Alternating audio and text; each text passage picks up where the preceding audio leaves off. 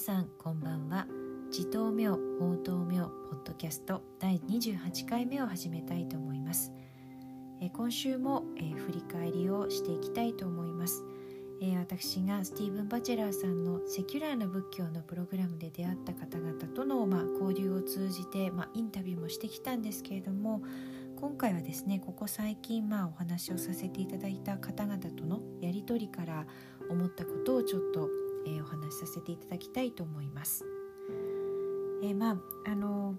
私たちは今日本にいると当然あの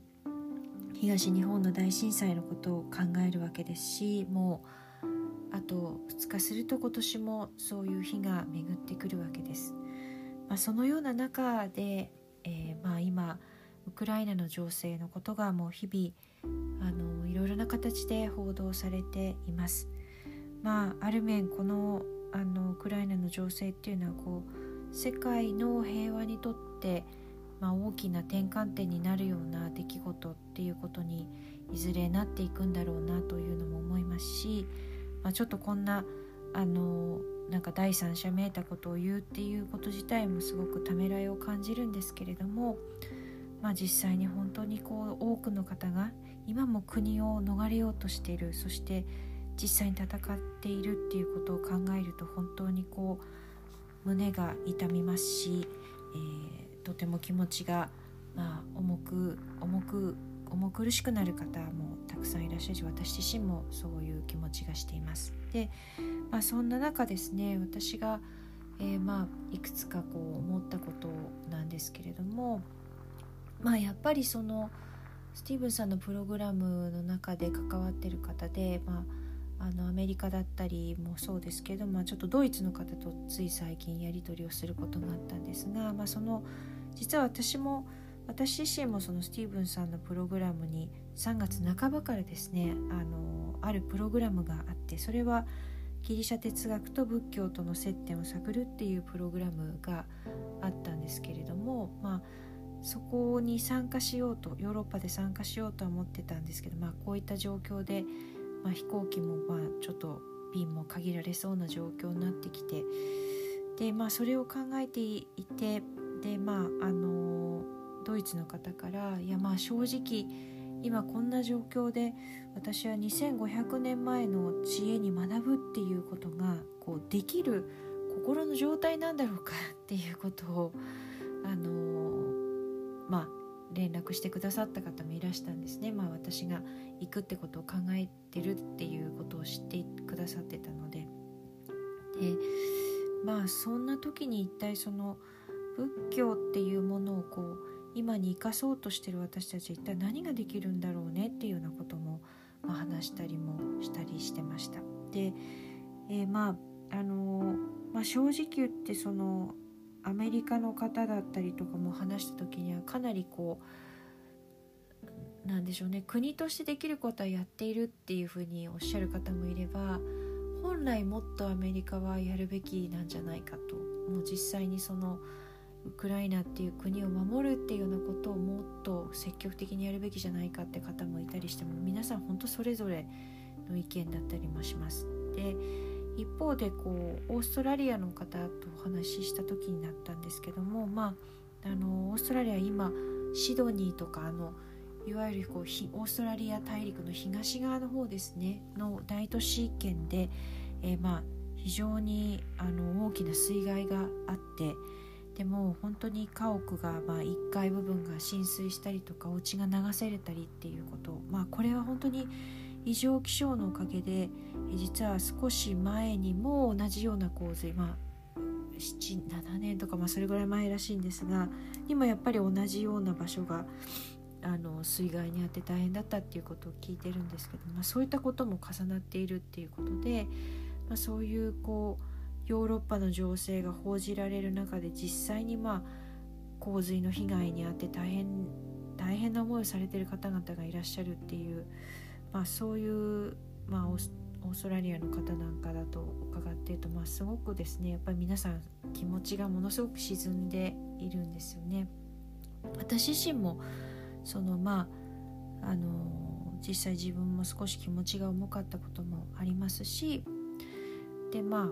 ああのまあ、ほんの少しですけれどもその行こうと思ってた計画を、まあ、やめるっていうことにはなったので、まあ、少しそこはあの自分自身も重かったんですけど、まあ、その時にまあいろいろとこの情勢に鑑みて考えたことなんですけれどもあの、えー、日本の女性の経済学者で、えー、寺岡逸子さんという方が、まあ、とても高名な方だと思うんですが、まあ、第二次世界大戦も経験なさっている方だと思いますががおっしゃられた言葉に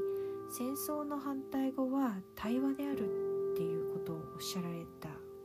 あります。であのそれでなんかそのお言葉からまあ少し思い出したことだったんですけれどもあの、まあ、初期の仏典の中に「涅槃行」というお経があります。でこれは涅槃っていうことなので、まあ、お釈迦様がですね、まあ、お亡くなりになるまでの、まあ、最後のこう、えー、旅を続けていらしたお釈迦様の、ま、最後の旅というようなものなんですけれども、まあ、そこにですねあの、えーまあ、マガダ国という当時お釈迦様を庇護もされていた、まあ、大きな国の王様がですねえー、近くの国を、まあ、併合しようともうあのコテンパンにあのやって、まあ、制圧してしまおうみたいなそういうことを、まあ、考えられたっていうあのエピソードが出てきます。でそこでその国王が何を考えたかというと、まあ、でもこれで本当にそういうことをしていいんだろうかっていう気持ちも一方ではその方の中にはあってでそれでだとしたら、まあ、お釈迦様はですね、まあ、その本当に思ったことを言ってくれるだろうということで死者を使わしてですねあのお釈迦様のどうもこのこのことを言ってそれに対してお釈迦様が何を言われたか、まあ、正確に覚えて私に伝えなさいと言ってこう死者を送るんですね。でその送られた死者の方がお釈迦様に「いやじゃあ実は国王がこういうことを考えられています」と。えー、マガダ国として他の国を併合しようということを考えているんですという話をされたんですね。でその時にお釈迦様が、えー、ご自身に、まあ、あの付き従っているアーナンダさんという方がいらしたんですけどその方に向かってこう話をしていく場面があります。でその話っていうのは、えー、まああなんだよとそなたはその「えー、制圧されようとしているこれバッチ族っていうあの民族だそうなんですがバッチ族がしばしば集まり多くの集会を持っているということを聞いているかというふうに聞かれるんですね。そうするとアーナンダさんははいしばしば集まって多くの集会を持っているということは私は聞いておりますっていうふうに言うんですね。でそれでそうするとお釈迦様は「ああなんだよ」とバッチ族がしばしば集まり多くの集会を持っている限りああなんだよバッチ族には繁栄のみが期待され衰退はありません、まあ、このようにまあその直接的に王様の使者の人に何かを言うということではなくてですねそのご自分の身近にいらっしゃるアナンダさんという方に向かってその制圧されようとしている国がどういう仕組みで成り立っている国なのかっていうことを話されてるんですね。でこれは後にですねその国,、まあ、その国が、まあ、栄えないためあごめんなさい、えーと、衰退しないためのもう7つの、まあ、条件というか7つの法っていうことで国の父不衰退法というふうに言われるようになったそうなんですけれどもそれは、まあ、そうやって集まりを持つこと。実はこの次の条件にあるのが、えー、和合していること。あの集まってでは集まってこう和やかに集まって和やかにまた別れる、まあ、散開するっていうことだったりが、まあ、言われてるんですね。まあ、要はそのこれは国のレベルなんですけれども合議制というものをきちんと持っている。そしてそれが平和裏に行われている、まあ、その7つの条件のうち2つですね。この2つがあれば、まあ、その国っていうのは、まあ、衰退することはないんだよというそういう問答をされているんですね。で、まあ、なんで私がこんなことを思い出したかというと、まあ、その、まあ、テルテルオカ逸子さんのお言葉にあったその戦争の反対語は対話であるっておっしゃったっていうその人が集まって話をすることそしてまあお互いに、えー、まあ和やかにというかは思ってそういった介護を持っていくことっていうのがまあ基本であるっていうことをまあおっしゃられたっていうのは、まあ、今国と国の衝突になってしまってるんですけれども、国っていうものを超えたですね、まあ、例えばヨーロッパ全体とか、まあ、世界全体ももちろんそうなんですけれどもそれが、まあ、あのお互いに尊重しながら反映していくっていうところにはやっぱりこういう集まるっていうことだったりとかお互いに和やかに、えー、まあ集まってまた別れていくってそういうことが多分すごく大事なことなんだろうなっていうことが、まあ、この2500年前に残されたエピソードからも言えることなんだろうなということをすごく思います。なのでまあその今回今もそのいろんな調停の交渉が行われてたりしますけれどもそれからさらに先に行ってですね、まあ、こういうことを、まあ、いわゆる国際社会って言われるものが本当に今そんなものがあるんだろうかって思う方もいるかもしれませんけれどもそういうものをこう気づいていくというか再建していくような努力がこれからまた必要になっていくと思うんですけどもやっぱそこにベースにあるのは対話っていうものなのかなということを改めて思ったりしました。でまあこんな話をですねちょっとそのさっきお話したオーストラリアの方だったりとかともニュージーランドの方だったりともしたんですけどその時にですねお一人の方が言ってくださったのが、まあ、その対話っていうものが成り立つためにはこうお互いにそのある面弱みを見せ合うことも含めてあの許容できる関係性を作ることでもあるよねっていうことを言ってくださった方がいました。でさらに続けてその方がおっしゃられたのが、まあ、いわゆるレジリエンスって言われるようなことがあると思うんですけれどもそのレジリエンスっていう言葉を言われると自分の中のその弱いところとか痛みに感じていることって言えなくなってしまうよねって言って彼女はまあちょっとそういういろんな災害とかがあったり、まあ、今回の場合はま戦争という一番極端な状況ですけどもあった時っていうのにレジリエンスって言葉が言われるとみんな蓋をしてしまうよねっていうことをすごく言われていました。でまあそのまあ、その弱さっていうものを相手に対しても出すっていう勇気を持つことっていうのもあるかもしれませんしあとまあ実はこう今世の中的にもこうなんでしょうねあのビジネスの世界でもレジリエンスっていうことがすごく注目を集めていたりよく使われる言葉にもなってるかと思うんですけど私自身もそういう意味では無意識にそのレジリエンスっていう言葉で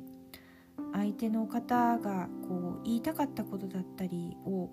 なんかこう言えなくしてしまうような状況を作っていたこともあるんじゃないかなっていうことを思ったりもしました。でまあこれはさらに言えば、まあ、その東日本の大震災だったり、まあ、そういった大変なことを経験された方に対してもこう我慢強いっていうことが皆さん言われましたけれどもまあ、それが言われ続けることによって起きたことっていうのもあるんではないかなと改めて考えさせられましたしでまあそういう環境に長くいるとですねなんか本当に自分がその黙っているっていうことすら気づかなくなるっていうことがよく起きるんじゃないかっていうことも思ってでまあその私がそのニュージーランドだったりオーストラリアの方とあのこの月曜日に話した時に皆さんでお互いに言ってたのはまずはそういうことを自分が感じているかどうかっていうことに気がつくことでまあ相手の方もまあできれば、まあ、そういうことに気がついていただけるような関わり方をすることっていうのが今まずそのこうできることなのかなと。まああの仏教の思想をベースにしてこうマインドフルネスということも最近よく言われますけれども、まあ、マインドフルネスに限らず、まあ、そのやっぱり気がついていくことっていうのがすごく基本としては、えー、仏教の教えの中にはあると思うんですね。でその気づいていくことの中に何らかこう自分がもうこんなこんな状況はっていうことを思うことだったりそれを押しとどめてる方も実は結構多いのではないかなっていうことを思うのでまずはそこに気づく。で周りの方のそういうことがないかっていうことをこう気づい気づいてみるというかそういうことをこう気づいていかれることを何らかを流してみるみたいなこと。まあそれは多分自分がどういうふうに今感じているかっていうことを話すことで促されることもあるんじゃないかなというふうに思ったりしました、まあ、本当に小さなことかもしれませんけれどもそういうことに気づきながらあの自分なりにできることを少しその冷静になりつつも、えー、見つけていくっていうことをそして周りに広げていくっていうことができることではないかなと思ったりしました。今回もご視聴いただきまして本当にありがとうございました、えー、来週はですね、えー、今のところまた新たなインタビューをお届けする予定でおります。それではさようなら。